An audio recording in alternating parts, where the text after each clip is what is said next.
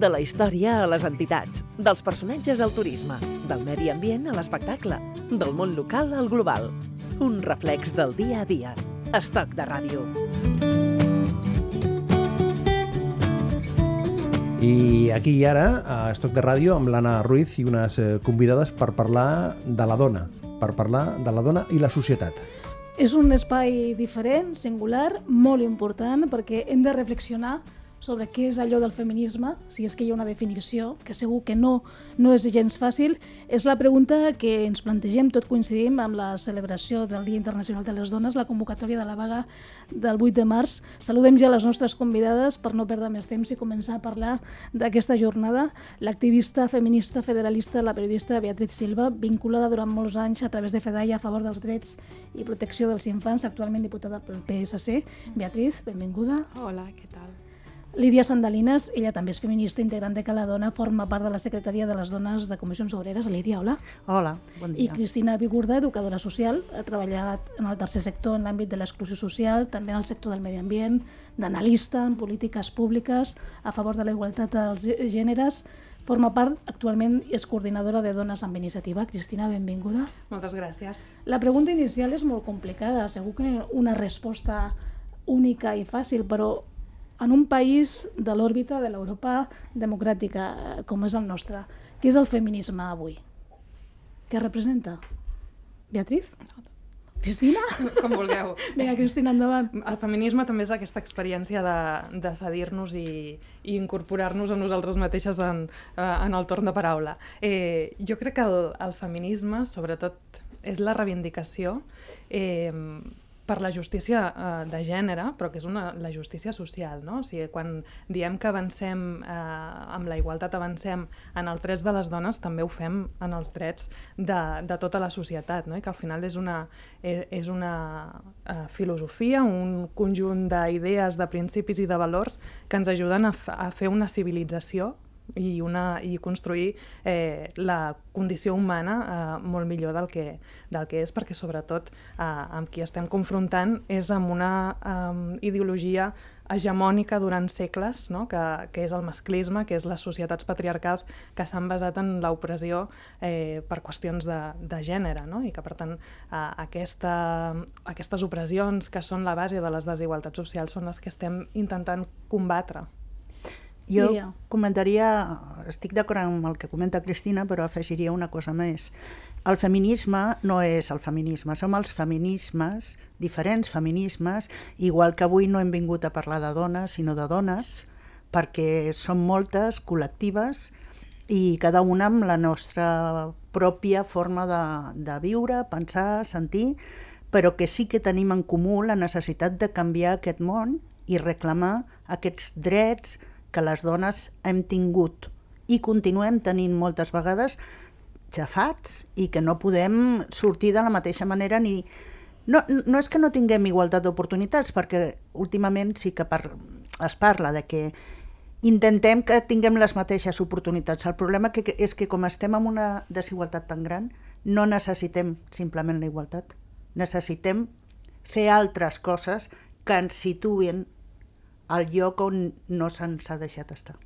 Bé, de les intervencions de la Cristina y la Lidia, arribes a la conclusió que sí, el feminismo sí, es un yo, moviment transformador. Sí, yo estoy de acuerdo con ella. Lo que yo sí, o sea, creo que, sobre todo recalcar lo que dijo la Lidia, que en el fondo no existe una plataforma feminista, sino distintos movimientos y distintas reivindicaciones que se adaptan localmente, um, en el fondo, a la realidad de cada país y, y que como globalmente intentamos también reivindicar lo que las las mujeres de otros sitios a lo mejor no tienen. O sea, acá estamos reivindicando temas como la brecha salarial, la violencia de género, pero claro, hay lugares del mundo donde a, estos problemas que ya existen se suman otros tan básicos como el acceso a la alimentación. O sea, en África las mujeres son las primeras que cuando hay una crisis alimentaria dejan de tener acceso a la comida en favor de la familia, o sea, de los hombres y de los niños.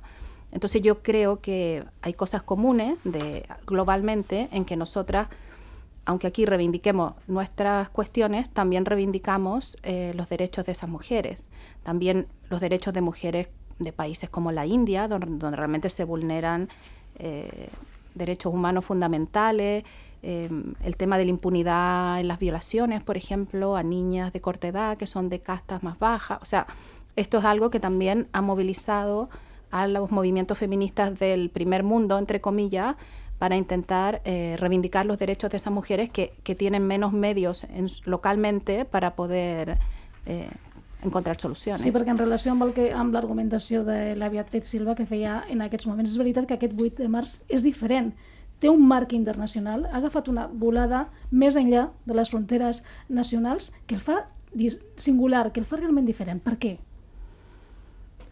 Porque yo creo que se han producido una serie de movimientos en, en, el MeToo y otros en los últimos años que han hecho a tomar conciencia de que hay problemas que son comunes, que los compartimos aunque vivamos en continentes distintos, y creo que también es el fenómeno de la globalización, o sea, el hecho de las nuevas tecnologías hacen que que estemos conscientes de lo que está pasando en otros sitios, pero que también podamos organizarnos globalmente. O sea, bajo un hashtag en Twitter podemos conseguir mover una idea o, o, conectarnos unas con otras y yo creo que eso ha permitido que, realmente las, los, distintas plataformas que están muy disgregadas este año eh, hayan conseguido organizarse y ponerse de acuerdo en algunas cosas comunes para reivindicarlas globalmente. Mm. Un d'aquests elements conductors és la bretxa salarial, Lídia. Sí, sí, la bretxa salarial és un element conductor per a un dels aspectes d'aquest 8 de març, perquè aquest 8 de març farem les, les vagues de cura, fa, eh, farem les vagues d'estudiants, farem les vagues de consum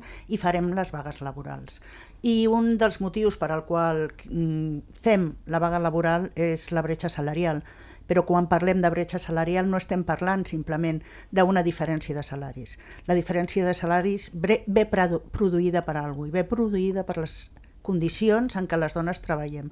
Treballem probablement um, demanant permisos de maternitat, cosa que també dic permisos de maternitat, permisos de conciliació, que aprofito també per dir que en el món ni ha, no totes les dones poden gaudir d'aquests permisos de, de conciliació mm. i tenim unes dades molt concretes que ens diuen que, perdoneu que estic, que eh, prop del 60% de les dones que treballen en el món laboral, o sigui, en el mercat laboral, gaire més 750 milions de dones en el món, el, el 60% no es, beneficien, no es beneficien del dret al permís de conciliació. Encara que aquests permisos aquí, en el nostre país, representen reducció de salaris. Però eh, no tenim només un problema de bretxa per reduir salaris, perquè això també és un mite. Per què? Perquè si mirem l'enquesta d'estructura salarial eh, situada en l'any 2015, són les últimes dades que s'han publicat, si mirem el salari hora, el salari hora és un, té una bretxa salarial del 15% i en el salari hora no influència per res si tenim reducció o no reducció de jornada. Però n'hi ha altres elements que en el món de treball discriminen a les dones. Estem treballant normalment amb les professions més elementals. Estem treballant normalment en professions feminitzades que estan molt poc valorades. Què vull dir? Per exemple, la feina de cures l'atenció a les persones, mestres, eh, hospitals, treballadores eh, familiars que van atendre persones a domicilis, serveis geriàtrics, la venda als supermercats, eh, les dones que neteixen, i dic dones que neteixen els hotels i tot això, aquestes professions no estan valorades. I per què no estan valorades? Perquè se suposa que eh, no ens representa cap esforç perquè quan naixem, ja per lo vist, tenim innat en nosaltres que hem de saber fregar, cuidar de les nostres criatures i fer totes aquestes... ensenyar-les, educar-les i per tant no es valoren al món del treball i per tant són professions que per molt valor que tenen socialment en el treball no es valoren. La Lídia Sandalina s'ha coordinat l'informe econòmic molt rigorós del Sindicat de Comissions Obreres que posa xifres i context a aquesta bretxa salarial. Hem d'entendre llavors que tenim doble bretxa salarial, és a dir, les dones formen part de les empreses o àmbits productius menys pagats, menys sí. valorats socialment. Sí. Això justificaria en part aquesta bretxa salarial i després hi ha un segon factor, que és la maternitat. Bueno, la maternitat és un factor en quan fem reduccions de jornada a les dones per atendre les nostres criatures. Però no és el factor que determina la bretxa, insisteixo. La bretxa salarial a Catalunya és del 24%, en general englobant tot tipus d'horaris, incloses reduccions de jornada. Però la bretxa per hora és del 15%, continuo insistint que n'hi ha una proporció de bretxa salarial per altres motius. Ho dic perquè si no, parlem només de conciliacions i les empreses pensen que això ja no és un problema que els hi els hi atany i que a més ja tenim una llei que els permisos els poden agafar homes i dones. No, tenim altres problemes atribueixen a la decisió personal de l'home o de la dona d'acollir-se a aquestes mesures de conciliació, però no s'encara o es fa front al fet que realment hi ha salaris desiguals en determinats àmbits productius. Ah, Ho hem d'entendre d'aquesta manera. Cristina? Clar. Eh, sí, sobretot perquè també hi ha una decisió en, en les parelles, no? quan decideixen tenir fills o filles. Eh, clar, és més fàcil que el sou eh, que deixi d'entrar a casa o la jornada que es redueixi sigui la, la més baixa, no? i per tant eh, això mm, majoritàriament són les dones les que cobren menys. Eh, per això, mm, més enllà de la reivindicació, no? de constatar aquesta, aquesta realitat que està eh, sostenint la, les discriminacions, el que fem també és proposar des dels moviments moviments feministes i també eh, a nivell polític eh, mesures que puguin corregir això. I avui sabem que actuar com a política pública amb els permisos de maternitat i paternitat eh, seria un pas molt, molt transformador, no? perquè si les dones eh, en el nostre accés al món del treball, ara que sabem que són majoritàriament les dones que estan formades amb estudis universitaris, eh, que són professionals molt preparades, no? i que amb això eh, sí que hem aconseguit una equitat eh, eh, entre homes i dones eh, per eh, l'accés als estudis que, que una generació de dones eh, hem tingut, doncs ara que sabem que en el món del treball hi ha igual dones que homes preparades per accedir als llocs de responsabilitat com a diferents professions, doncs també cal avançar amb, amb qui assumeix les cures dels fills i filles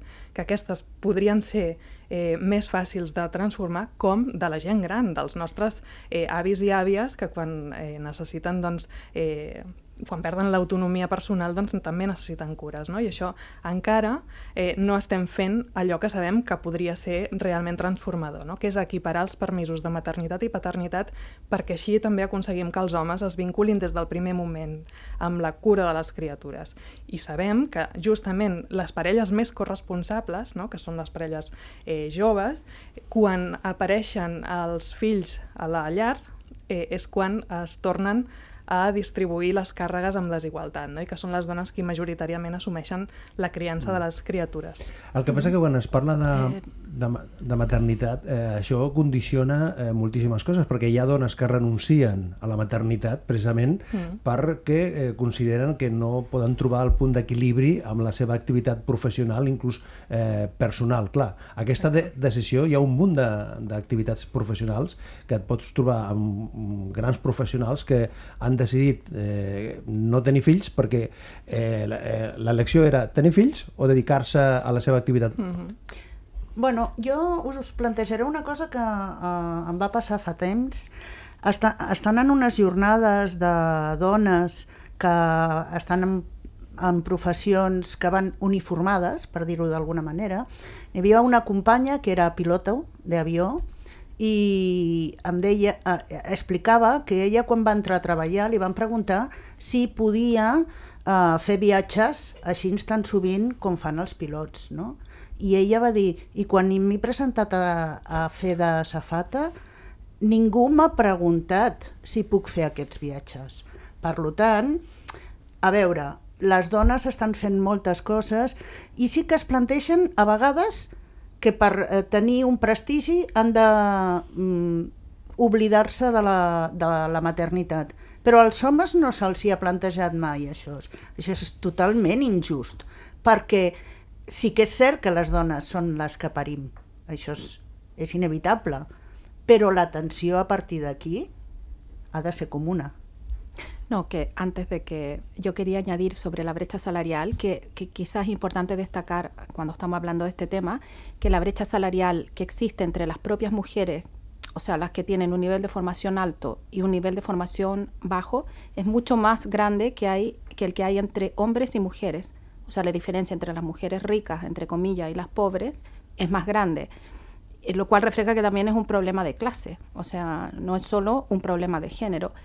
Y además, eh, otra cosa importante es que las políticas sociales pensadas para beneficiar la conciliación familiar no llegan justamente a este estrato de mujeres que son las que tienen un nivel de formación más bajo y que tienen sueldos más precarios. O sea, está, está mm, estudiado que las jornadas de eh, la reducción de jornada y las guarderías públicas eh, las que acceden son las mujeres que tienen eh, niveles de formación medio, trabajos indefinidos con un nivel de ingresos medio, y no justamente las que más lo necesitarían, que son las que ganan 800 euros, que trabajan de manera precaria. El factor no social i la lluita constant per la igualtat d'oportunitats. Això és, és el factor no, que ara mateix ha, ha introduït Bea. Cristina? Eh, no, jo el que volia a, afegir en, a, en aquest debat, no? jo crec que la vaga feminista el que és és una esmena a la totalitat. No? És un sistema eh, eh, capitalista, mm, liberal, que ha planificat unes polítiques basades molt en la desregularització del món del, del treball i dels, i dels drets laborals i que estem pagant la, les conseqüències d'aquelles eh, polítiques i aquelles reformes. No? I que, per tant, el que estem plantejant eh, és aquesta esmena a treure de la, la dinàmica no? de, de l'economia salvatge com el valor principal que mobilitza les societats i que, i que domina la política per passar a posar-hi la vida al centre, no? a com fem sostenible eh, les cures, eh, la, els projectes de vida, no? perquè siguin compatibles amb desenvolupar eh, la part laboral, no? perquè totes necessitem eh, guanyar diners per, per sobreviure, eh, com la part professional, com la part personal, no? I, i, i la maternitat és una opció, una de les opcions, no té per què ser, no? Però sí que és veritat que la conseqüència d'aquestes polítiques ha, ha implicat no, que avui estiguem a tota una generació que tot i volent ser mares, que hi ha el desig de ser mares, i això han sortit estudis no fa, no fa molt, eh, i s'estima que un 30% de, de dones en edat de 30 a 40 anys no ho seran perquè les condicions laborals no els hi permet. I això té uns efectes en, en la transformació de la societat. Per tant, si no modifiquem l'arrel la, del problema i la base de la desigualtat, eh, difícilment mm, ens estem convertint en una societat més igualitària, sinó que al contrari. El dret a no renunciar a res. Exacte. Sí, volia afegir, perquè realment la qüestió de classe és importantíssima, a quina classe pertanys. I, de fet, en, en, amb l'estudi que han fet de bretxa salarial, el que es demostra, el que es veu és que les ocupacions elementals és on la bretxa salarial és més alta. A les ocupacions elementals les dones cobren una tercera part menys del salari dels homes.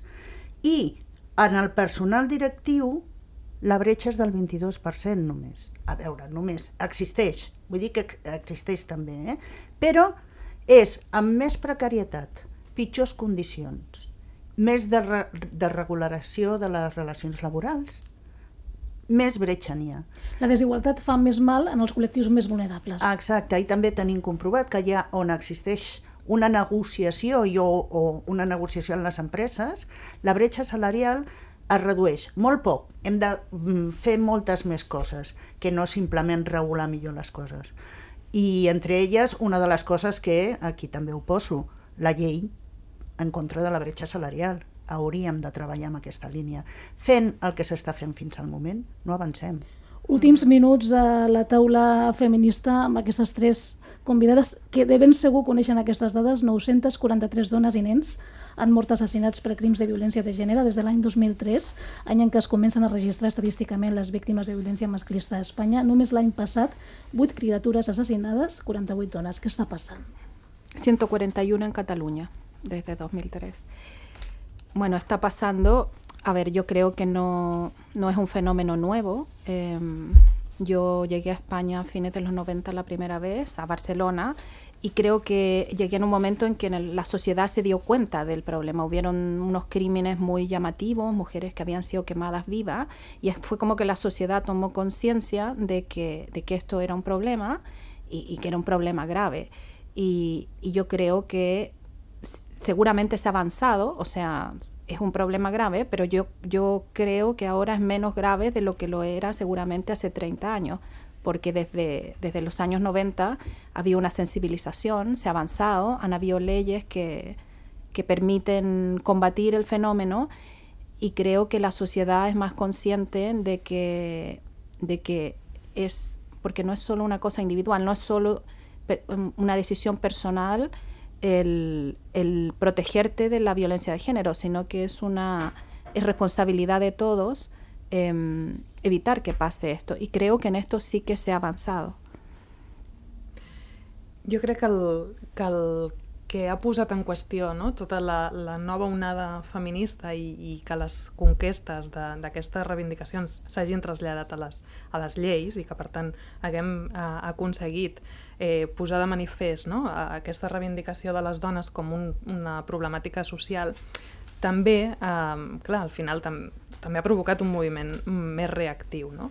Eh, o sigui, aquí el que hem aconseguit constatar que el nostre problema es diu masclisme i que el que, el que això significa és que una ideologia eh, que es mou eh, sota el principi d'atorgar privilegis no? I, i subordinar, eh, atorgar privilegis als homes i subordinar les dones, perquè així és com eh, tradicionalment, i ens hauríem de remuntar al paleolític segurament, no? des de la divisió sexual dels treballs, doncs aquesta és la, la cultura patriarcal que hem, que hem arrossegat. En el moment en el que això es posa en qüestió, eh, també apareixen eh, aquesta eh, ofensiva retrògrada no? eh, on els homes qüestionada la seva masculin masculinitat i la seva uh, escala de valors, eh, també estan, estan eh, reaccionant d'una manera mm, bueno, mm, criminal, no? És una ideologia que està radicalitzant a algunes persones no? que, que se senten en el masclisme la seva, la seva escala de valors,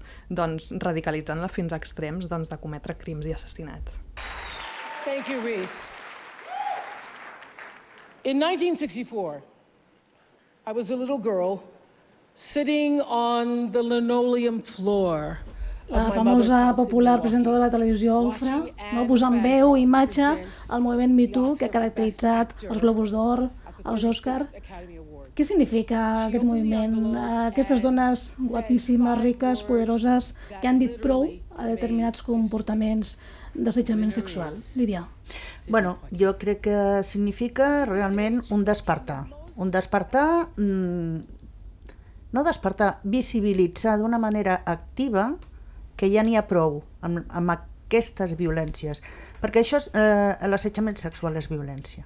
Aquí a Catalunya hem definit a les nostres lleis que l'assetjament sexual és violència masclista. I això no es reconeix a tot arreu. Fins que això no es reconeix, és molt difícil treballar.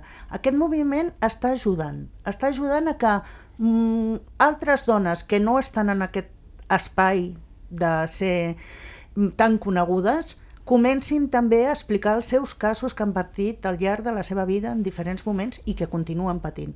Hem comprovat que dins de les empreses va haver-hi uns anys, la, els primers anys de l'aplicació de la reforma, que les dones van deixar de denunciar casos d'assetjament sexual.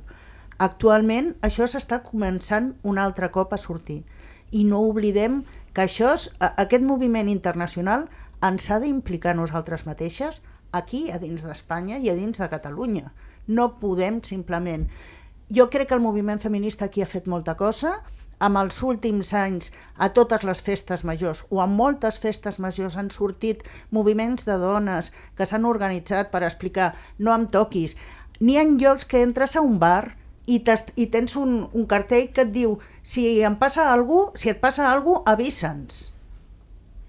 Cristina, jo ja per acabar, l'últim minut les violències sexuals ens pensàvem que era una qüestió que, que passava al carrer, que afectava més si eres més vulnerable o estaves en determinats àmbits i això s'ha desmuntat i ho estan desmuntant també moviments com aquests. No? Veiem que les violències sexuals ens agradeixen, eh, sigui quina sigui la nostra condició, perquè hi ha un fenomen de base que és eh, aquest aquesta voluntat d'alguns eh, agressors, no? bueno, dels agressors, de, de, de dominar a les dones i obtenir el poder a, a través d'això. Cristina, Lídia, Bea, moltes gràcies per venir aquí a Estoc Ràdio per parlar de feminisme, d'igualtat i sobretot d'esperança. Hem de tornar a quedar, d'acord? Sí, Perquè no sabem vulguis. si estem a la tercera o quarta onada del feminisme. En properes convocatòries teoritzem i reflexionem sobre això. Molt bé, gràcies. Bé. Gràcies. gràcies. Fins la propera.